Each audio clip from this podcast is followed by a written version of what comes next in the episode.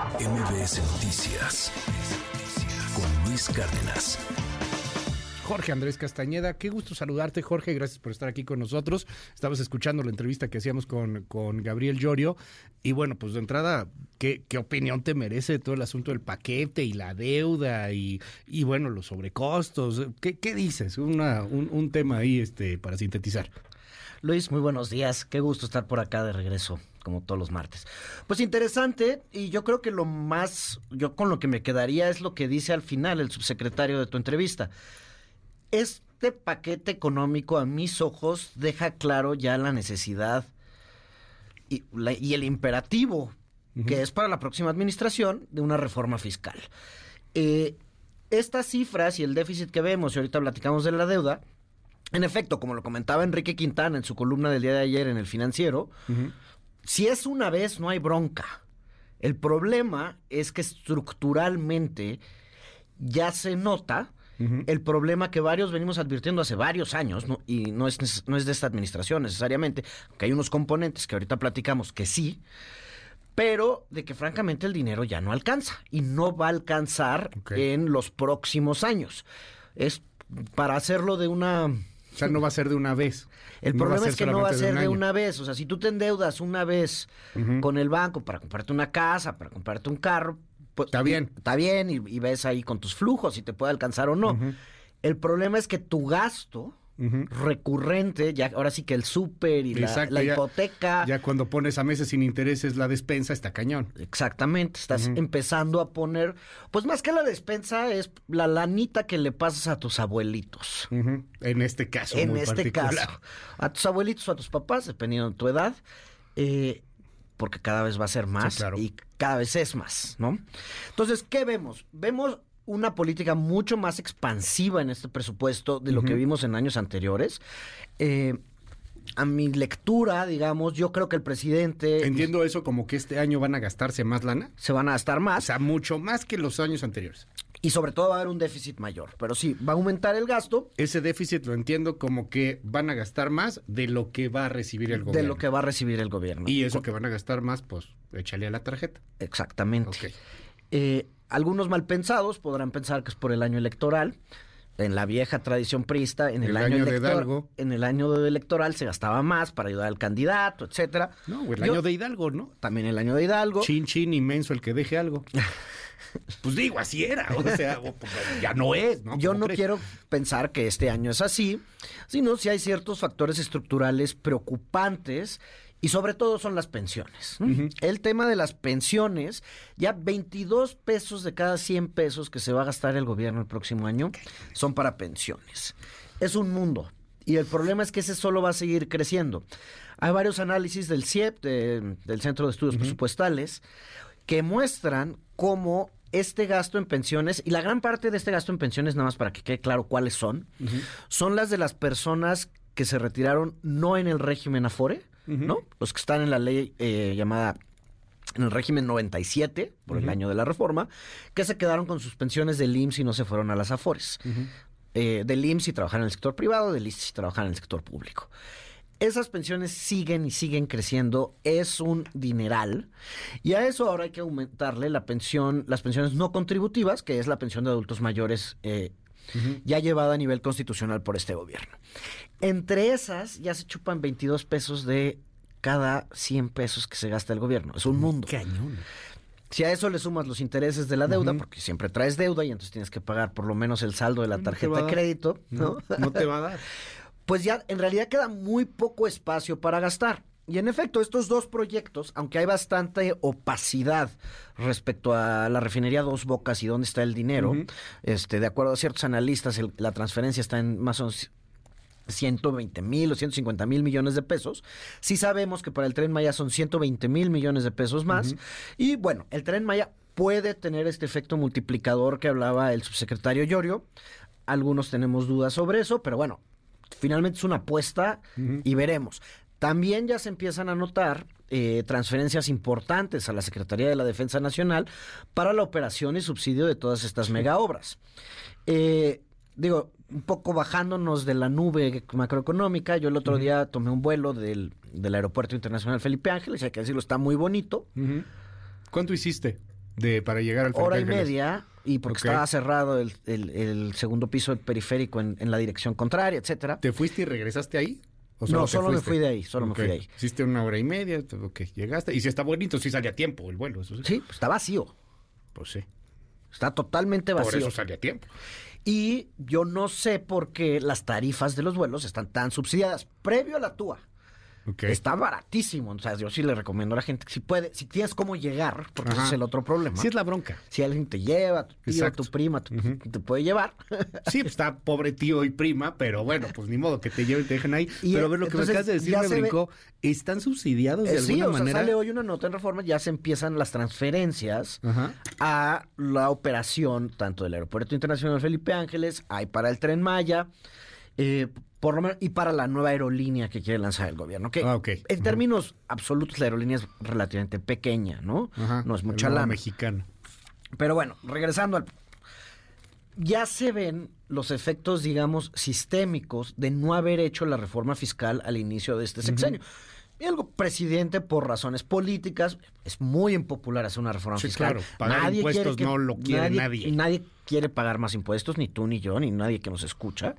Eh, ni nadie en el mundo, ¿no? Este, No, o sea, a ver, bueno, salvo los ricos totototototototes que dicen, cóbrame más. Hay un, dicen Pero, eso y luego tienen cuentas offshore con paraísos fiscales. Este, Bueno, Salinas Pliego no, pero otros ricos totototototes sí dicen, yo quiero pagar más. Entonces se empieza a ver que viene de las pensiones, de los gastos que todavía faltan de las mega obras, de las transferencias que por ley se tienen que hacer a las entidades federativas, etcétera, etcétera. Esto nos lleva a un déficit por primera vez en este sexenio de, bueno, si lo queremos ver, que la medida más amplia es la que se llama requerimientos financieros del sector público.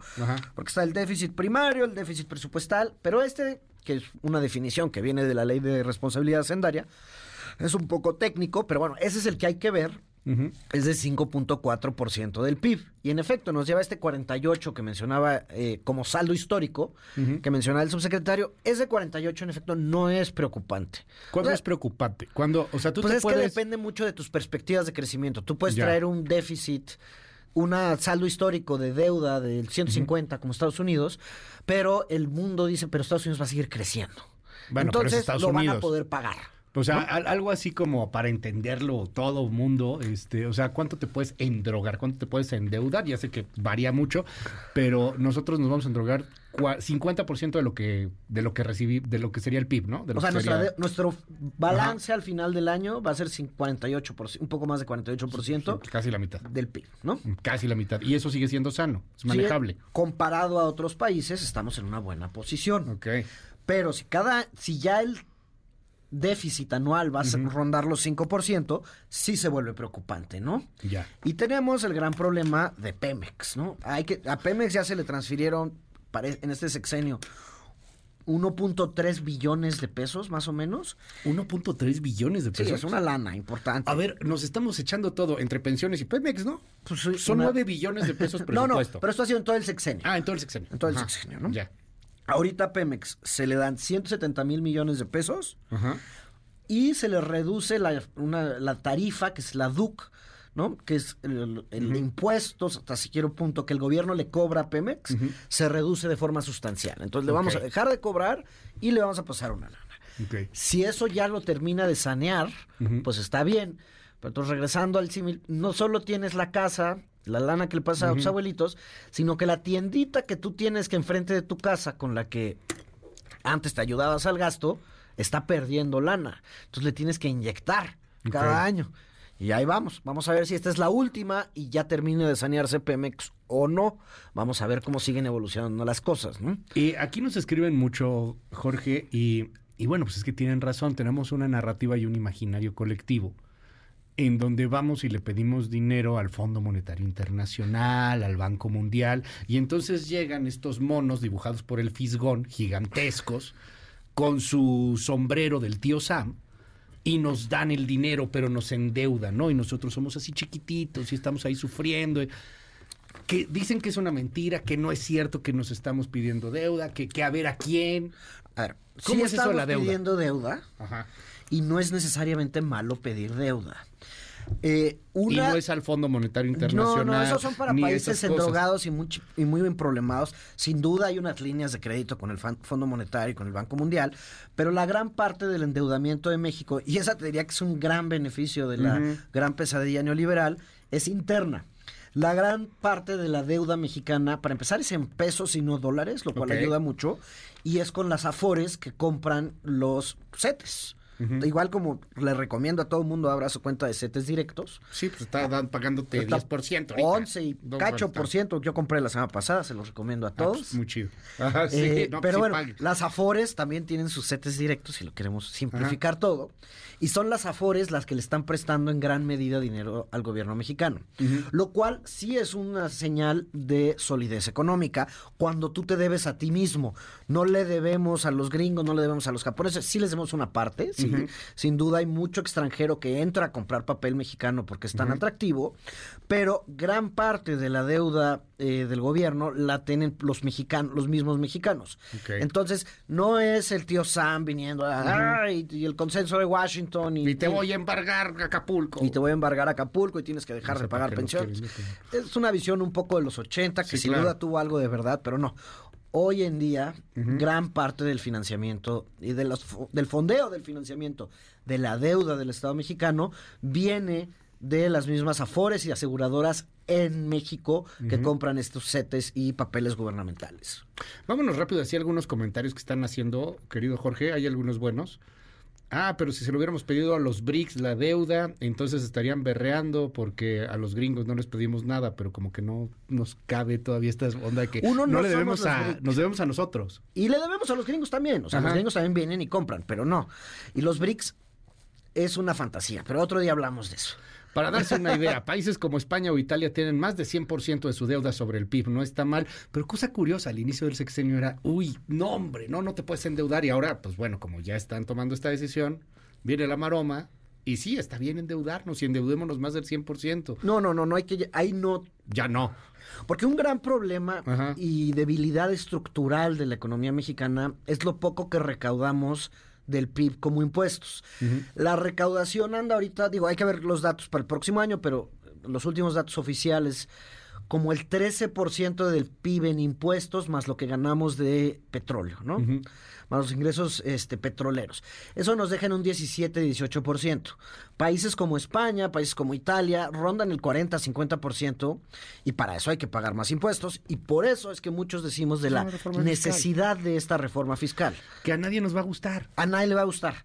Y va a ser un gran problema político, por- porque tienen que ser todas las fuerzas políticas. A ver. Y ya sea Claudia o Xochitl, la, próxima presidenta de México, porque ya sabemos que...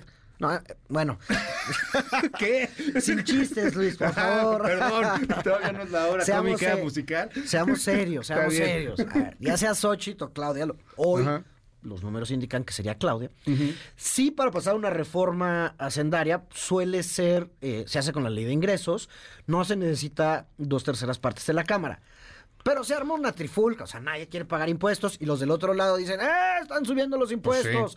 Porque políticamente paga mucho, como lo hizo el presidente con el gasolinazo, que a mi parecer fue algo muy responsable, quizá mal manejado en tiempos, pero el país tenía que dejar de subsidiar las gasolinas. Pero ¿no? además, pero ¿cómo, bueno, cómo le van a hacer en un país con la informalidad de este No, no, tamaño? no hay- no hay a ver, respuestas obvias. de- dile, dile además a los, porque no, no quiero ser clasista, porque ahí todo lo quieren cancelar, pero gran parte del mercado electoral de Morena y de la 4T es economía informal. O sea, a ver, la No hay una también sí es ahí. no hay respuestas obvias porque... ¿Cómo el- le vas a decir ahora a este camarada, ¿a qué crees me vas a pagar impuestos y te voy a bancarizar y te voy a checar? Porque el impuesto, las tasas de impuestos sobre la renta a personas físicas, que son los que están en el sector formal, Sí. ya son altas Ujú. a comparativo internacional. Incluso las tasas marginales más altas se acercan al 40%. Sí. ¿no? Eh, las tasas eh, sobre las empresas en sí son altas, aunque existen todas estas cosas que, digamos, que utilizan las empresas para bajar sus impuestos, obviamente, pues están en el negocio de ganar lana. Estos esfuerzos que sí ha hecho bien el SAT de cobrar adeudos son de una vez. Sí, el problema es que no siempre, son sostenibles, claro. ¿no? Existía anteriormente la propuesta que hoy parece de- eh, de- una receta neoliberal terrible del IVA de alimentos eh, y, medicinas, medicinas. que por el consumo sí terminas grabando a gran parte de esta economía informal que mencionas. Y si tú ver. haces eso y lo y lo compensas con un sistema de salud universal, podría ser muy valioso, ¿no? Pero no hay ninguna respuesta obvia para incrementar los impuestos en, en México. Ya, ya los quiero ver poniendo IVA medicinas y alimentos en el gobierno de la 4T. Y en el primer año, que es cuando lo vas a tener que hacer. Está bueno. Vamos a seguir con estos temas. Querido Jorge, se nos consumió el tiempo. Te seguimos en tu red. ¿Cuál es? Jorge Acast, este, en El Economista todos los jueves, ahí escribiremos de esto esta semana. Y en N Media los lunes y miércoles por la noche. Mil gracias, Jorge. Recordar que Fox y Calderón sí hicieron reformas fiscales y sí cobraban más impuestos. Luis, los bancos deberían de tener tasas de interés eh, parecidas a los CETES y no superiores a 25%. Es un robo. Uy, 25. ¿Quién te está prestando a 25? Pues está barato, ¿eh?